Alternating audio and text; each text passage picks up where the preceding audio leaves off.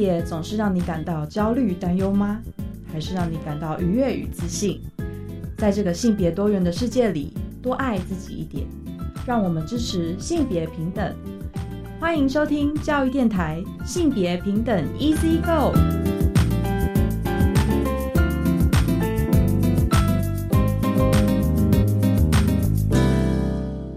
Hello，大家午安，欢迎收听教育电台性别平等一。这个我是文龙。不知道这礼拜大家过得好吗？今天呢，今天想跟大家稍微介绍一下，有一个法案哦，就是最近三读通过哦，就是跟踪骚扰防治法的立法哦，在十一月十九，立法院终于三读通过法案。不过这个法案还是有欠缺的地方，稍后跟大家来稍微聊一下这个法案。而今天的性别慢慢聊呢，想跟大家聊的是一本书《性别导读：台湾性别文学的跨世纪革命暗语》。很高兴我们邀请到这本书的主编王玉婷教授，他目前是。清华大学台湾文学研究所教授，稍后跟王老师呢来跟大家来聊聊性别导读。我们先进行性别大八卦。性别大八卦。今天性别大八卦想跟大家来聊一聊，稍微聊一下跟踪骚扰防治法哦。其实过去在我们节目有稍微跟大家。分享了这个法案哦，这是在十一月十九号，立法院终于三读通过法案。不过这个法案还是有一些不足的地方哦，所以呢，这个许多的妇女团体哦，像妇女新知基金会、现代妇女基金会，还有就是数位女力联盟哦，还有立新基金会一些团体呢，他们就发表一个声明哦，呃，但有些缺憾哦，所以呢，他们就提出了以下的呼吁哦，就是说，呃，其实这个法已经通过了。那行政院呢？行政机关如果想要拟定一些，比如说执法的规定啊，作业程序，一定要邀请妇女团体跟民间相关团体来参与讨论哦，这样才能够让这个法制非常的完善。第二个，我觉得可能是争议非常大的，就是说现在就是三读通过的跟骚的法案呢，它的定义什么叫跟踪骚扰，就是要跟性或者是跟性别有关的部分哦。那这些妇女团体认为说，主管机关呢应该明定要明确的定义，就是说他的行为范围到底哪些是跟性或性别有关。那么呢，就是说呢，还要就是说应审酌，就是跟骚扰行为样态未必跟性跟性别有关，因为有些骚扰它不一定是跟性或者是性别有关哦。所以很多人可能认为说，啊，如果我被跟踪骚扰的话，是不是就可以来用这个法哦？因为比如说呢，像我就参考了就是数位女力联盟他们的脸书有几张的懒人包，我觉得非常的清楚哦。比如说，如果遭受同才嫉妒而被同才骚扰呢，不行哦，因为它跟性或性别没有关系。而怎么样才跟性或性别有关呢？其实行政院就是说，在这个今年呢，其实他有提到，就是有八个哦，就是说跟踪骚扰、监视哦。还有盯梢尾随、威胁、辱骂、通讯的骚扰，就是一直狂发简讯什么的。然后还有就是不当追求，还有寄送文字、影像、妨碍名誉以及冒用各自哦。如果你不属于这八个的话，其实都不能够用这个法哦。所以妇女团也认为说，哎，这个是要讨论一下这样子。然后第三个就是说，如果主管机关接获民众的报案呢？不应该就是说，哎，这个跟性或性别无关而拒绝受理哦。其实还是要去受理。妇女团也认为说，这个法案呢，在施行后两年内呢，如果说要检讨啊，就是未成立的跟踪骚扰行为的案件呢，那么必须要演绎本法修正的方向啊，就是说。我觉得至少还是要去统计，或者是去看一下，就是哪些是跟性或性别无关的跟踪骚扰的法案。第四点就是在这个法案通过之后，主管机关以及各相关单位哦，应立即规划哦，拟定本法事情呃之后的一些呃细节啦、施行规范还有配套措施哦，还有就是要配置应有的人力资源，因为一个新法既然三读通过的话。相信就是说，可能未来哦，一定有非常多的跟踪骚扰的事件。还有第五个，就是我觉得非常重要是教育训练以及宣导跟踪骚扰法治观念，还有就是让社会大众认识这个法案。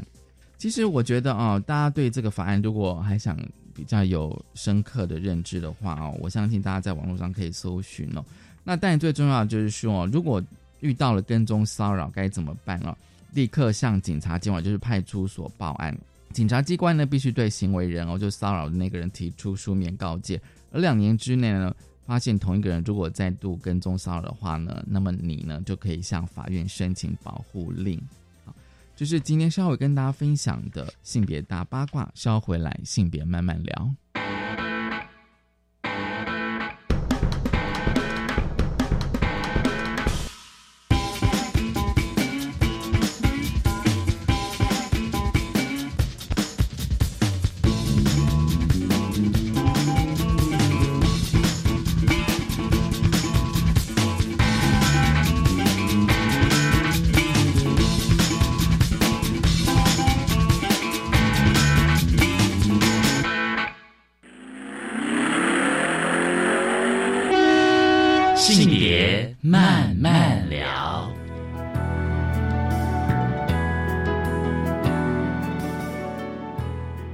回到教育电台性别平等一这个，我是问了，我们现在进单元是性别慢慢聊。今天慢慢聊，刚刚聊什么呢？今天慢慢聊想跟大家聊的是一本书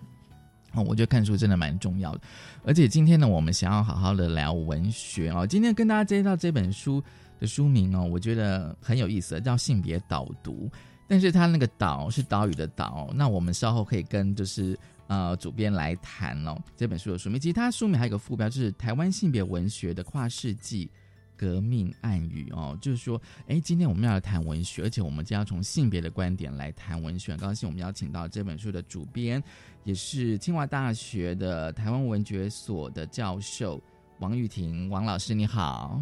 好，谢谢主持人，谢谢。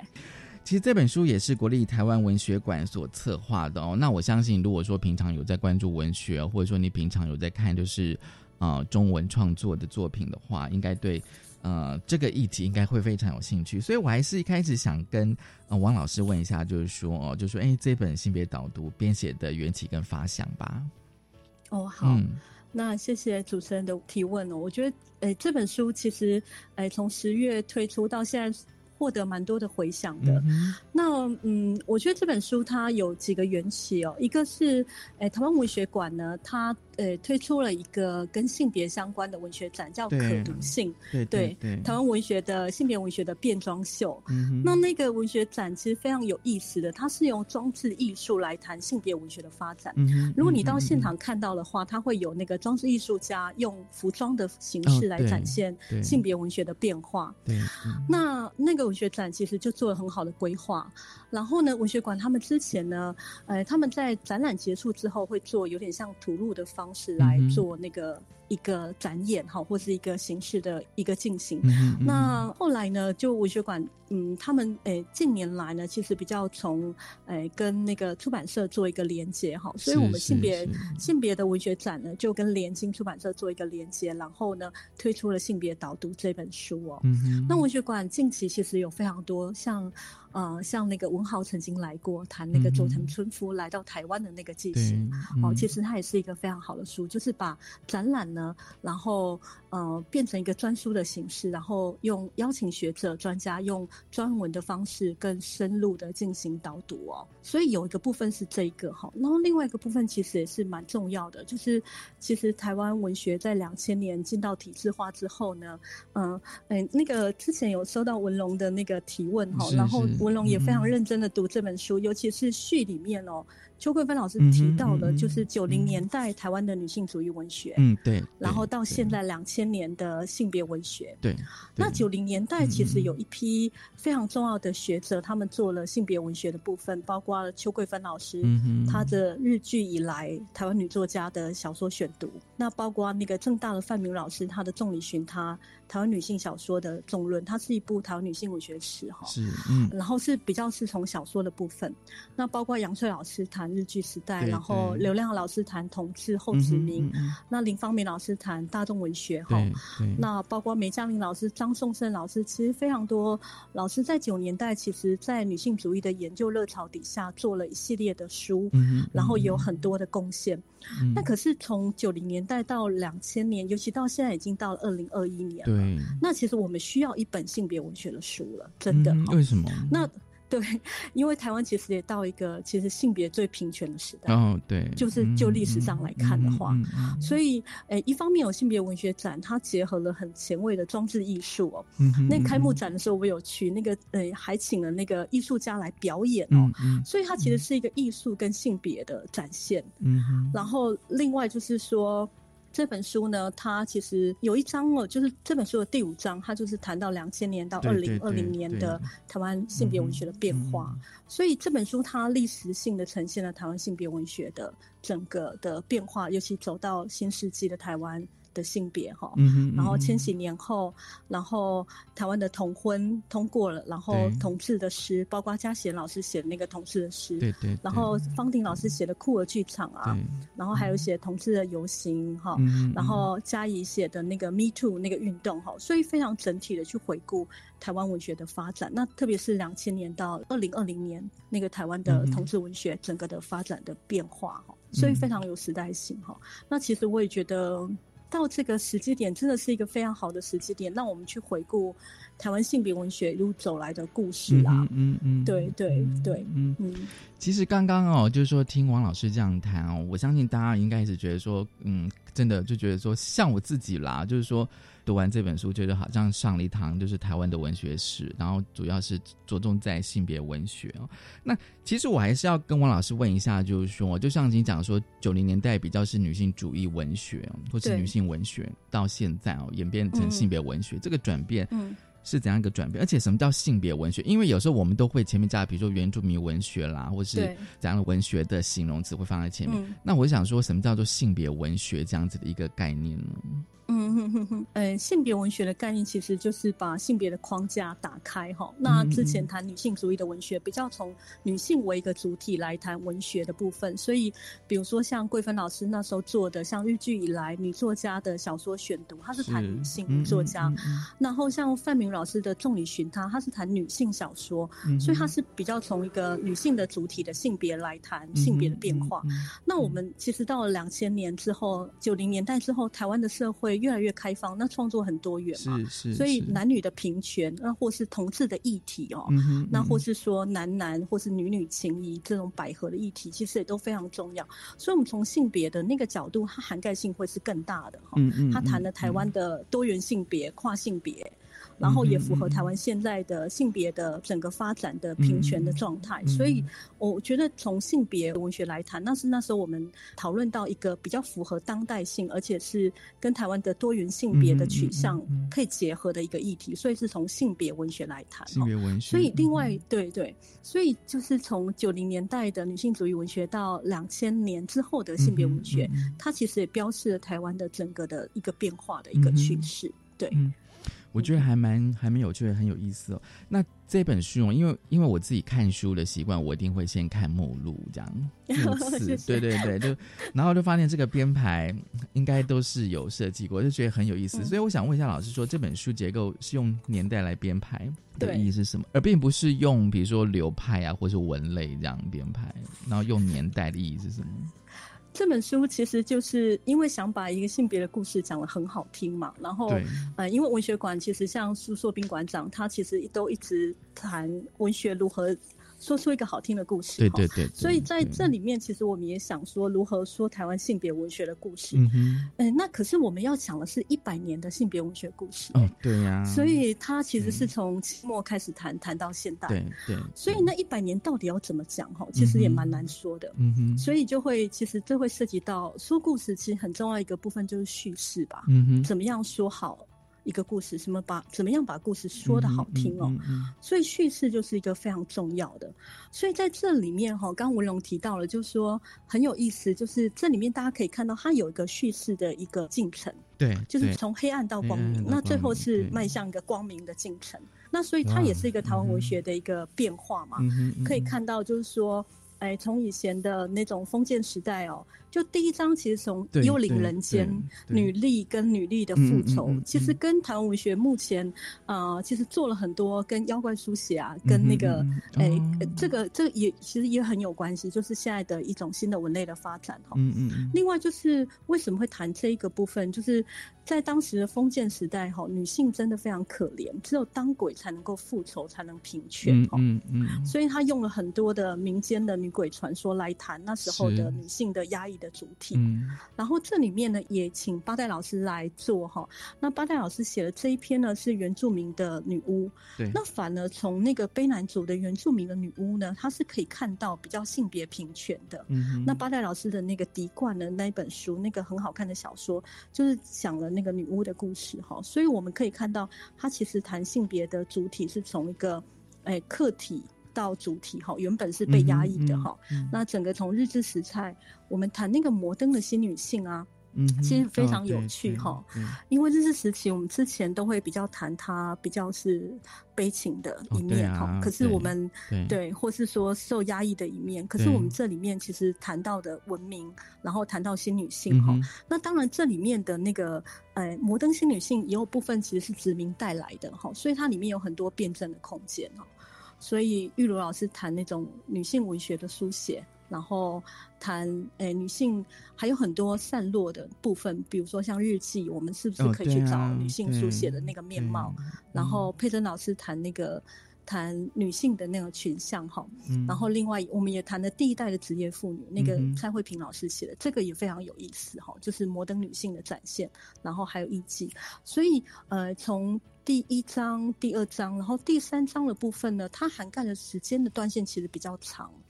它是从大概一九四九之后，一九五零年代啊，是谈到一九八三年。哈。对这一段然后时间对这段非常长。哈、嗯我们其实有一个就是微型的文学史的一个概念，我们希望说这本书其实让大家可以看到百年的台湾性别文学的变化。嗯嗯其实企图心还蛮强的。那另外也也希望可以透过一个好听的故事，让大家可以进入其中哈。那所以，呃，像第三章的那个呃威权岛屿性别先生，就先从一九五零年代的女女作家开始谈起，然后谈六年代的现代主义，那特别七年代的女性主义的性别运动，然后谈到对谈到镊子哈。然后第四章那个简前后都会台湾呢，其实他谈的是一个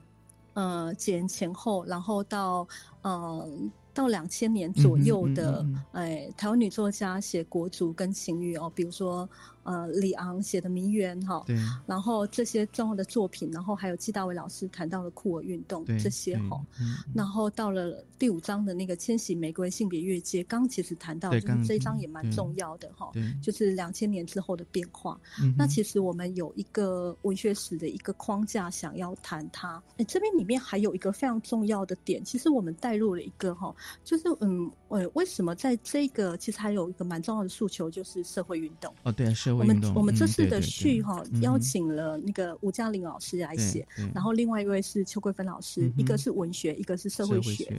对对，因为在这一次我们其实有一个很重要的一个诉求哈，也是文学馆的文学展里面硕斌馆长提到的，就是文学是走在社会之前的性别改革运动。对，所以是呃，文学是一个非常重要的，它是一个先知吗？哈，就是我想，因为文龙念的是中文系哈，所以我想我们都非常了解，就是文学的力量其实很大。那我们要怎么跟社会一般的大众说文学有什么样的力量？其实文学还有一个非常重要的力量是改革社会的动力。所以在第三章的部分，那个蜀军老师写的这一篇哦，就是关于吕秀莲的拓荒者出版社，嗯然后还有妇女对新知哈，然后特别嗯李元珍老师他们做的那样运动，其实开启了台湾非常重要的妇女运动。然后一九八三年的那个镊子呢，其实影响力也非常大，因为在八零年代的时候呢，其实同志的运动它是受到压抑的哈。是对，可是呢可以看嗯到，就是说那个镊子的这本书呢，其实它也带领了台湾同志运动的议题哈。嗯嗯然后白先勇这本书非常的，应该是说非常的开时代风气之先吧。他一九八三年就谈孽子，可是这本书是曾经是白先勇的，诶长呃唯一一部长篇小说，可是当时其实推出来的时候没有受到呃社会的嗯呃非常多的回响哈，因为嗯当时时代风气没有打开。嗯哼可是我觉得白先勇他这本书是为了未来时代而写的，所以你可以看到《孽子》后来他改编成电视剧，对，然后舞台剧，然后受到很对很多人在讨论这本书哈。对，然后另外还有个部分就是一九八三年的那个《里昂的杀夫》哦，哦对，这本书其实也很重要。我们在这里面那个丽雪老师的这一篇双声道写简前女性文学女女。几年前的女性文学跟两大半文学奖，其实谈的就这个。那里昂的那个沙夫呢？他其实是跨跨时代的，因为林氏呢，那手无寸铁的那个林氏受到那个婚姻的暴力，然后他只能用沙夫来脱离他自己的那种逆境哈。所以，他是一个女性非常沉痛的一种宣言。那所以，他是谈那个家庭暴力，而且是婚姻里面的其实最。最细微的那个家庭暴力，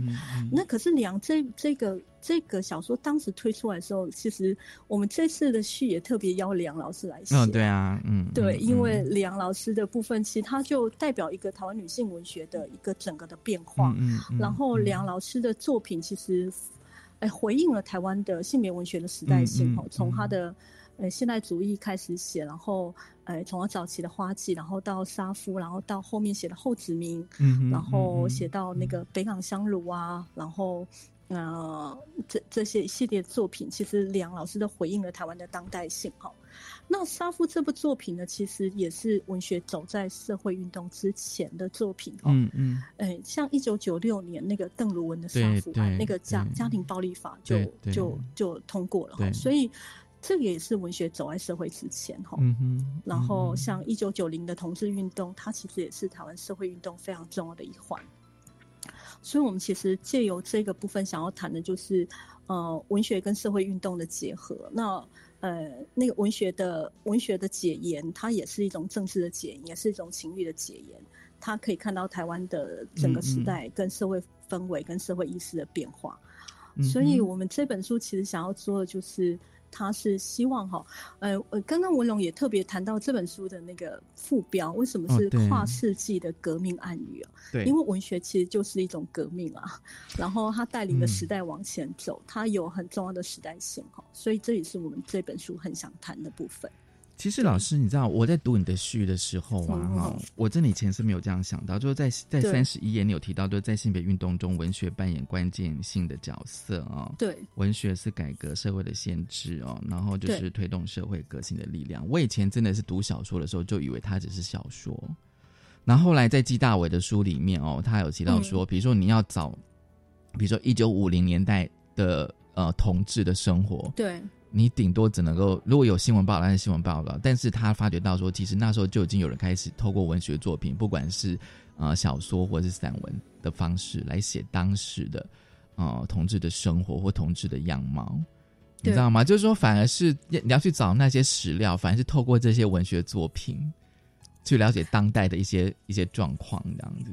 对，所以其实是呃，应该是说，那文龙说的很好，就是那时候的同志是受到压抑的，然后我们也没有正式同志的主体性，所以像季大伟老师，比因为他在那个同志的发明史里面，他会透过一九五零年代的小说，他不是谈同志，他会用用其他方式，比如说反共文学里面也有同志的声音，那他怎么去塑造他？而且他其实还是符合一个。国家的文艺政策底下的塑造，所以那个同志被压抑的主体，我们要怎么样一步一步的寻回哦？嗯，所以在这本书里面呢，文龙也提到，就说同志议题是一个非常重要的议题哈。那我们在这本书里面其实有几个部分来谈。呃，像一九八三年的镊子哈，那个镊子为什么在当时他是白先勇其实非常受到瞩目的作品哈，然后我们也请曾秀平老师来写，因为秀平老师是白先勇的研究专家，也是白先勇老师的那个。哎的忘年之交啦，应该这么说哈。然后秀萍老师的这一篇里面，其实就会谈到，就说呃，镊子为什么在当时他其实一方面他是同志议题，嗯一方面他其实也突破了那时候的家长制度哈。对，他对于军校，对于家里面的家长制度的那种突击，所以他呃特别会受到当时推出来会特别受到社会舆论那个抵制的一个原因哈。然后可是白先勇白先勇老师透过那个写《黑黑暗王国》写台北新公园那一群，嗯，哎，同志他们追求他们彼此的那个情感，然后以及他们如何去建立他们的黑暗王国这这一段历程哦，我觉得其实是把那个那时候一九八零年代，哎，因为这本书是一九七一九七几年的时候就开始写，然后到一九八三年才出版，对，所以它刚好就反映那个时代的变化，嗯，对，好。我们呃先休息一下哦，然后呢，接下来再跟王老师来继续谈哦。因为我觉得说哦，章节是这样编排，从第一章到第五章，但是有时候我看那个时代的眼镜，感觉像那个创作的议题好像也有一些变化。我们稍后先休息一下，再跟王老师谈这一本性别导读。好，谢谢。由国教署主办的高级中等学校英文单字比赛计划，预计在一百一十一年三月五号要举行区域决赛。这次题型取消原先的看音选中与看中选音，调整为听音拼写和词汇题。词汇题的题型我们可以参考酷音平台智慧专区。我们现在就进入平台练习专区内的题目，加深单字印象，做好万全的准备。好哦。以上广告由教育部提供。想当英雄吗？很简单，那就在性行为时全程使用保险套吧。保险套是最方便又直接能预防感染艾滋及其他性传染病的方法。保险套虽然不能治疗艾滋病，但能阻止艾滋病毒的传播。你的一个小动作，可能救了你自己、你的伴侣或你未来的伴侣。全程使用保险套，你也可以是英雄。以上广告由疾病管制署提供。美牛自二零一二年已进口九年，按照相同国际标准进口的美猪也一样安全。而台美贸易额高达两兆四千亿，遵守国际贸易规范，可以让台美贸易更紧密，也有助台湾加入国际贸易体系。此外，政府故宫店、拼经济也护早交，政府投入一百五十亿，将天然气第三接收站外推一点二公里，将马政府时期的两百三十二公顷缩小到二十三公顷，完整保护早交，用天然气取代燃煤发电，降低空污，还能兼顾电力。以上广告由行政院提供。我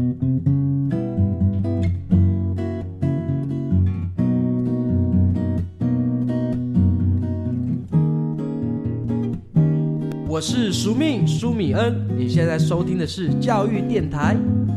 哦，朋友们，就爱教育电台。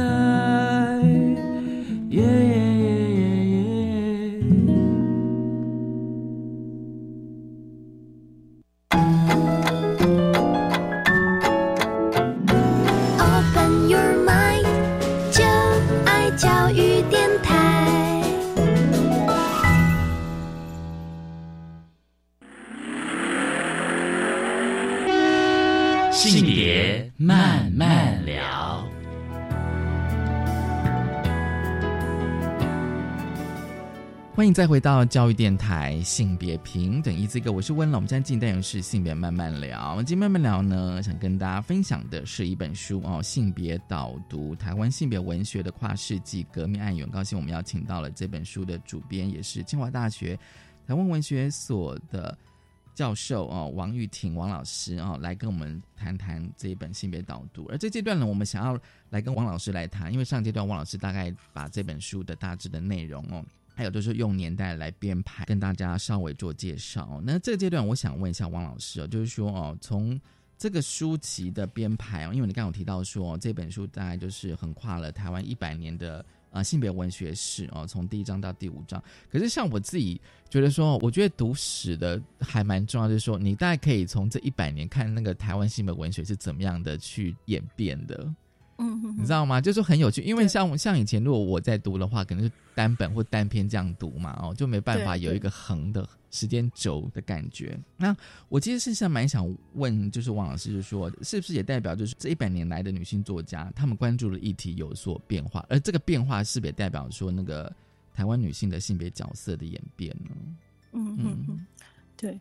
嗯，文龙这问题非常好哈，因为这一本书其实我们也想要谈的，就是从一个性别主体来谈，嗯嗯，呃，性别主体的改变。那特别透过这本书的章节，我们想要来谈哈。所以刚文龙提到第二章那个，我们谈那个摩登新女性，对对对对，其实也谈到就是说女性受到新式教育。他获得新思想，反思女性的处境。那当然，这里面，呃，像，呃，佩珍老师写的，里面写到那个杨千鹤的《花开时节》这一篇，哈，它其实也是一个非常重要的名篇。那我们可以看到，这些受到那时候最好的女子高等教育的女性，她们，呃，获得了新时代思想，可是她们还是在婚姻跟到底，呃，我受到那个新思想，我我要做一个，呃，我要变一个新时代女性吗？还是我要踏入传统的婚姻？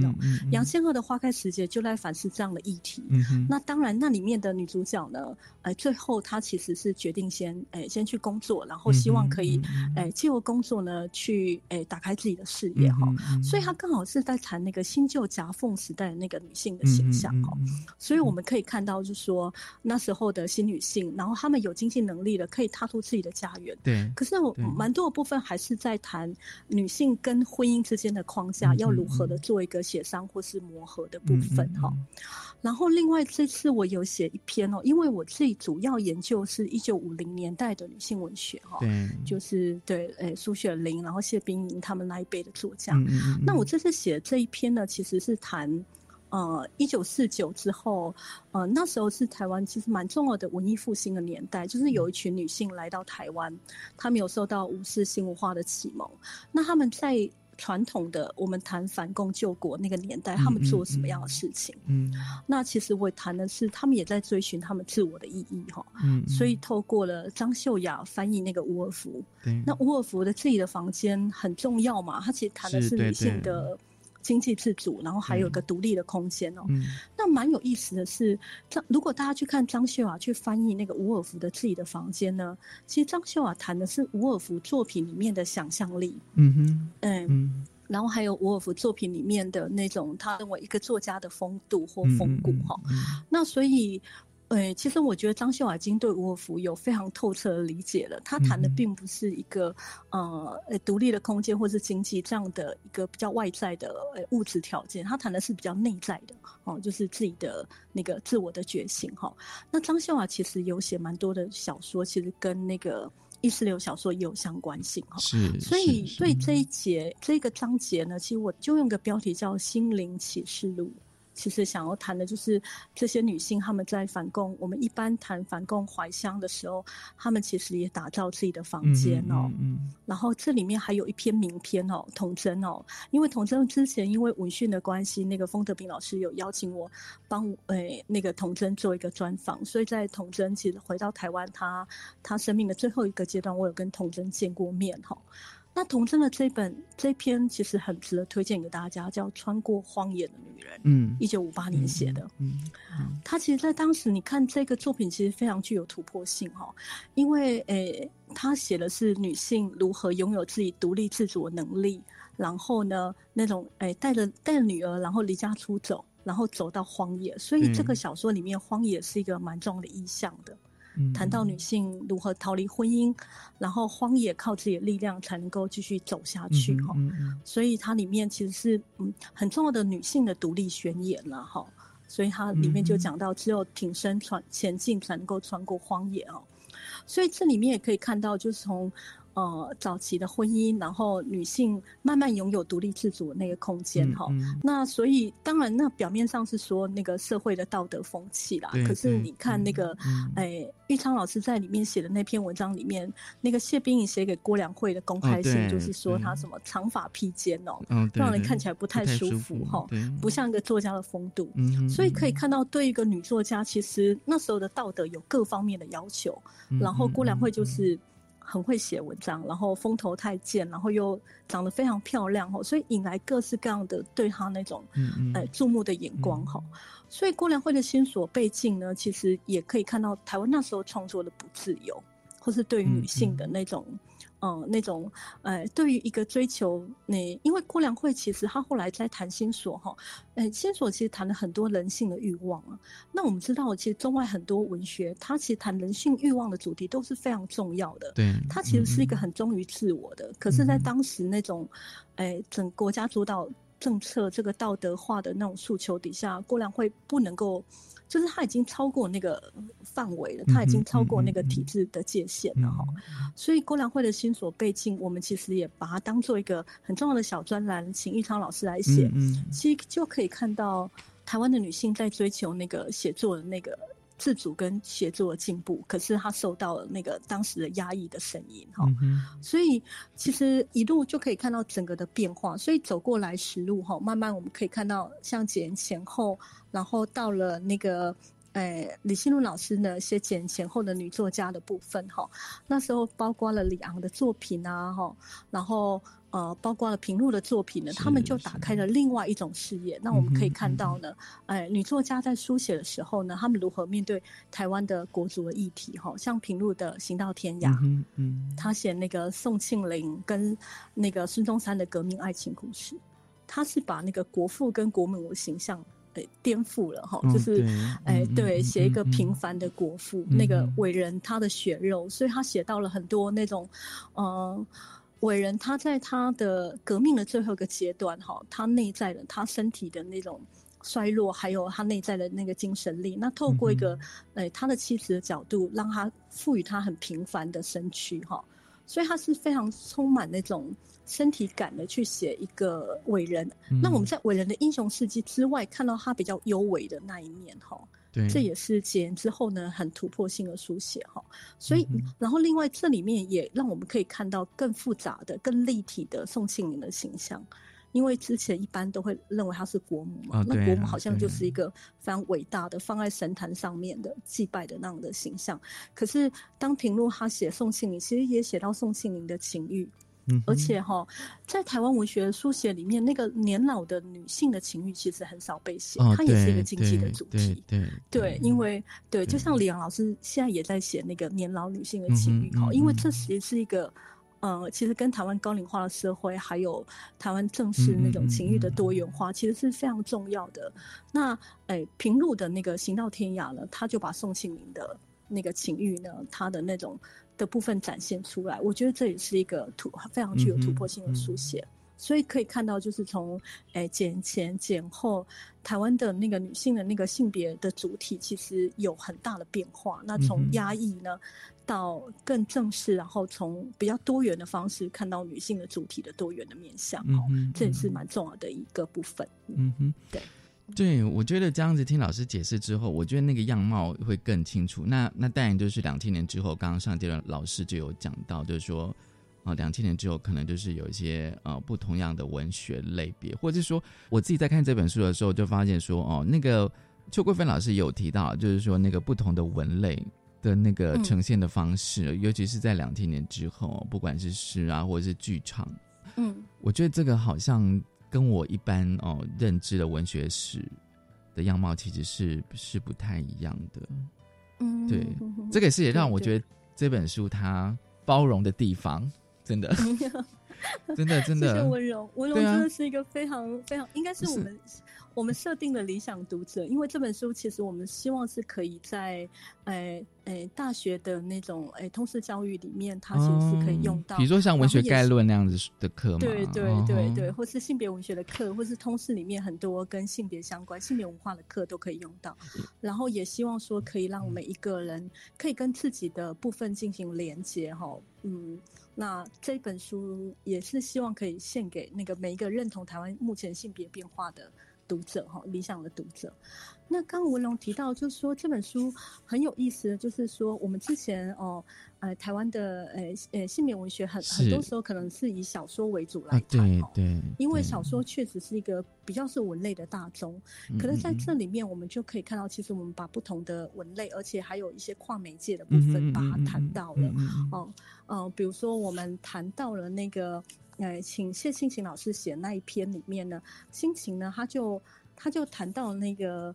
非常重要的一篇那个我应该是说，呃，小说嘛，就是《征婚启事》哈。哦，对。那后来他也改编。对，他也改编成舞台剧，然后，然后他也改编成电视剧，而且其实像呃那个中国大陆其实也把《征婚启事》改编成《非诚勿扰》哈，就是它是一个很很受到瞩目的一个跨媒介的改编哦。嗯嗯。然后另外也有同志诗的部分，请嘉贤老师写那个同志诗哦。然后另诶这边也可以看到，就是说，诶嘉贤老师这边写的同志诗呢，它里面可以看到，就是说台湾其实更多元了，这里面的同志认同。不再是禁忌了，这是一个新的写作形态。然后很多同志的那种，呃，男男同志的情，呃的情谊，女同志的情谊或是情欲，都在里面进行展现。哈，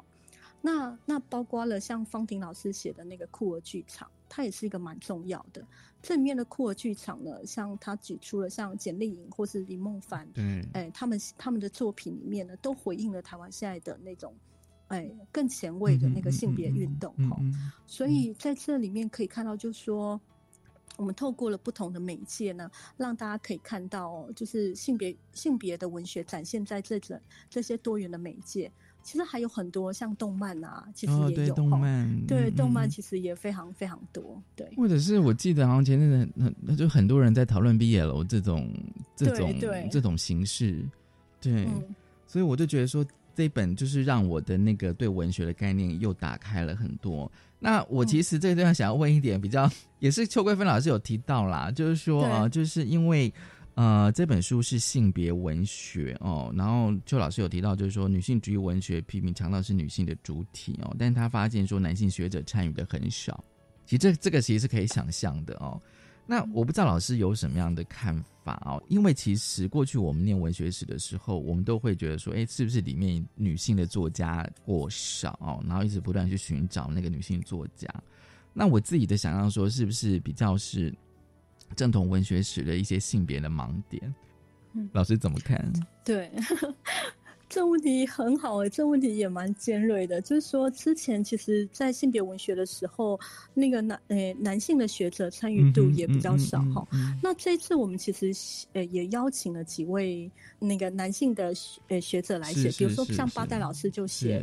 有他悲男主的角度，他写女巫哈。嗯，那因为因为八代老师他其实写的女巫非常的温柔，而且可以看到就是说他把那种女巫的力量哈。然后我觉得八代老师小说里面的女性形象是可以研究，尤其他写的那个女巫形象。嗯所以他写的这种女巫的那种传唱、那种灵韵，还有哎这篇也非常独特，就是刚文龙提到，就是我们这次的那个形式哈，哎它其实是蛮独特。那八代老师这个有点接近像田野调查。它是一种人类学式的，进到那个现场去看到女巫的那个整个的仪式的进行，那也是他们家族的故事。那是一个报道者的第一场报道，第一场的有点像报道文学，也像填调，也是一种人类学式的介入哈。所以这个形式也是非常独特。那也是巴代老师，我觉得也为，因为巴代老师呃是近年来台湾原住民的呃小说呃小说家创作量非常的。非常大的、很受到瞩目的一个作家。那这一篇也可以跟八代老师其他的小说《病毒》来看待他的那个田野式的观察哈。对，然后另外像玉昌老师也帮我们写了那个郭良慧的新书。那郭良慧新书刚刚也提到，就是如何可以看到女性创作不自由哈。那其实大伟老师这一篇也非常有意思哈，就是谈那个艾滋同志酷儿，对对。那世纪末怎么做人？他是谈到早期的，其实会把同志视为那个艾滋病的病患，那不把同志看作是人哦。早期非常污名化的那样子的一种看待哈，然后到了那个同志的，呃，创造同志的这个这个词语之后呢，那个如何把同志，哎，如何去看待，重新看待同志的这样的身份，然后到酷儿。尤其是一九九六年哈，哎，这时候其实也必须要去关注。其实到九零年代呢，有非常多很重要的一个杂志，像那时候的《岛屿边缘》哈，嗯，对对，就是西大伟老师他们也加入了，像《红林》啊哈，那也是非常重要。它上面有非常多的酷儿实践，而且那时候的同志的很多很呃具有前卫性的作品都在上面展现了。嗯嗯嗯。对，所以我们这次其实也邀了那个男作家或是男性的学者来写哈，那希望可以让不同的那个性别声音可以看到。对，嗯，对，然后我我想说再补充一个部分哈，就是第五章有一个部分是那个 Me Too 运动，哦，对啊，它也是一个蛮重要的一个部分哈，嗯，因为诶可以看到就是说，诶，这个这个 Me Too 运动呢，嗯。哎，从那种二零一七年哈，在美国的那个《纽约时报》，他谈到那个报道，然后谈到好莱坞的那个性骚扰的事件哈，所以到二零一七年就开始 Me Too 运动就呃延烧到全球。那这是我们请一位呃小说家，也是一个文学翻译家，就嘉怡老师来写这一篇。那嘉怡老师其实整理了非常多英文世界里面呢，他对于 Me Too 的书单哦，包括那个诶艾伍特的那个诶证实这这些。小说哈，那在这里面就看到了，其实诶，Me Too 呢非常重要的是，他去嗯，去透过那个社会的那种发声，去争取女性的权益，然后去呃，来找到女性的阵线哈。那所以这次呢，这这里面也谈到了。蛮多的哈，特别是像胡淑文的《哀怨是童年》里面的那种胡雪猫，他谈到一个小女孩遭到老人性骚扰的故事哈。其实他谈的诶诶这个部分，其实谈的是女孩在性别上面的年龄上面的弱势，可是谈到又是谈到老人他在阶级上面的弱势，因为他是一个没有未来的外省老兵，所以他辩证的是一个很多元的议题哈，不只是性别的，它也是一个阶级的，也是一个族群的议题哈。对。然后，另外也包括了我们这一次也请，哎，我们这次去有请张艺勋老师来写哈。那张艺勋老师的永别书，或是现在的性意识史，他其实也谈到非常多呢，跟那种性的转型正义有关的议题哈。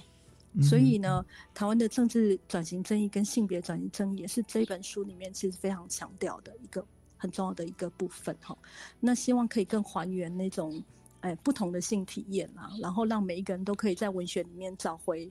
呃力量哈。然后，嗯，诶，因为很很很，因为很多人可能在诶有受到这样的一种呃性暴力的创伤，他可能在幽暗的角落。可是文学是可以让大家找到伙伴或是找力量的。你可以在文学的力量里面呢，呃，得到了共鸣，或是呃得到了更多的你的勇气，嗯让你可以去呃自己并不孤单哈。然后，另外可以去诶找回那种呃自己发生的那种可能性。嗯对，所以这个就是说，在读文学作品，我觉得就是它愉悦的地方啦。就里里面当然会有一些可能比较，可能会读起来有点并不是很愉快哦。但是我觉得，就像老师讲说，那个文字的力量其实它还是在的。好，我们先休息一下，稍后回来。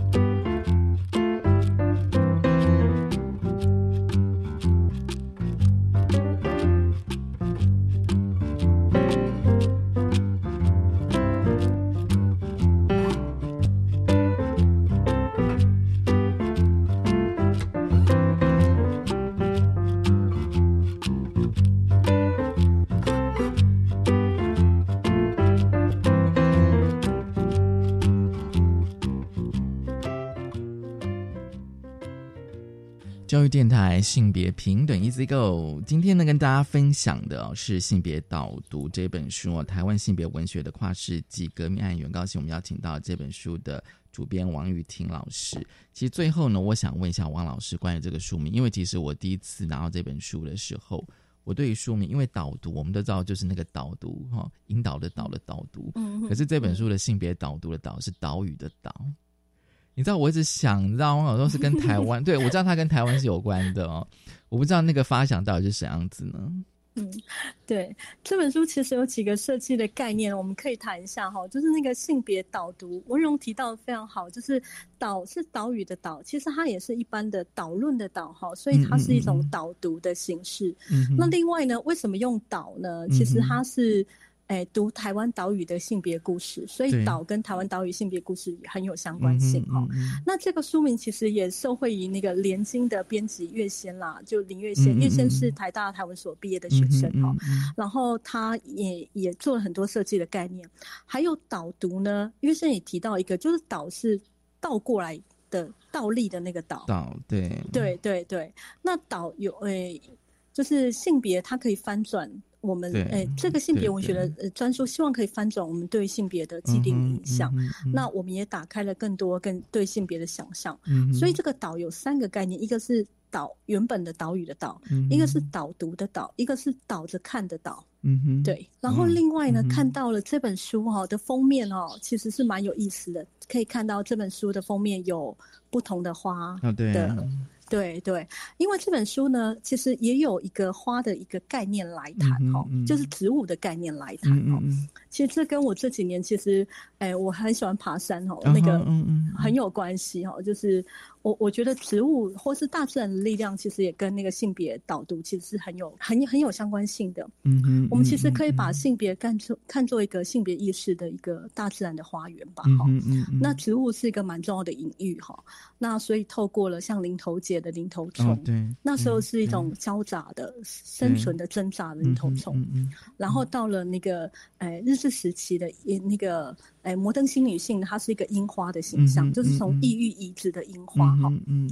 然后到了一九五零年代，那个梅花就是号称坚韧不拔，再一个呃那种你也可以看到，就是说它有一种党国性。可是那里面的女性呢，她们其实也靠了自己的呃性别意识或对自己写作的坚持，坚持下来了哈。嗯就大家可以想象，比如说像像哎张秀雅、林海音等等哈。那然后我们可以看到，呃，这个作品呢，其实 Me Too 运动一个蛮重要的部分，特别跟台湾的性别平权也有关系哦，就是那个玫瑰少年。对对对对，对对，就是叶永志的那个部分，对，或是黄思琪那个那个部分呢，我们希望说他可以呃可以走向更多更更好的一种未来哈。嗯嗯嗯嗯，那另外还包括了那个诶向光植物哈，最后我们其实是。用个向光植物的一个概念哈，就是然后诶向光植物大家就可以想到哈李平遥的那个向光植物，那个李平遥的重要的作品，他谈的是女性跟女性之间的对议题哈。对对，然后最后谈到的是百合花哈就是杨双子的那个花开时节对。那里面的百合情节嗯，它也是一嗯个我们现在诶重新回去看那个日治时期，然后用穿越剧的形式呢，可以重新回到回溯那个日治时期台湾的少女学的部分，所以有不同的那个植物的概念、植物的意象在这个作品里面呈现了。嗯。嗯嗯。嗯，对。真的，我觉得哦，听老师这样解释的，我就对书名真的可以多，就是更多的了解哦。那当然对这本书又更有整体的认识。那其实我觉得，如果说你对台湾的文学哦跟性别有兴趣的朋友，其实这本书还真的蛮适合来读的哦。那但我觉得这还蛮适合做那个，就是像文学导论那种课，你知道吗？对对对对啊对啊，就是一个章节一个人这样读。我觉得对于至少这一百年台湾的性别文学史，蛮有充分的了解跟认识，真的。嗯所以今天真的很高兴哦，谢谢王老师来跟我们分享谢谢这本性别。导读，对，推荐给大家谢谢。谢谢大家收听今天的性别平等 Easy Go，拜拜。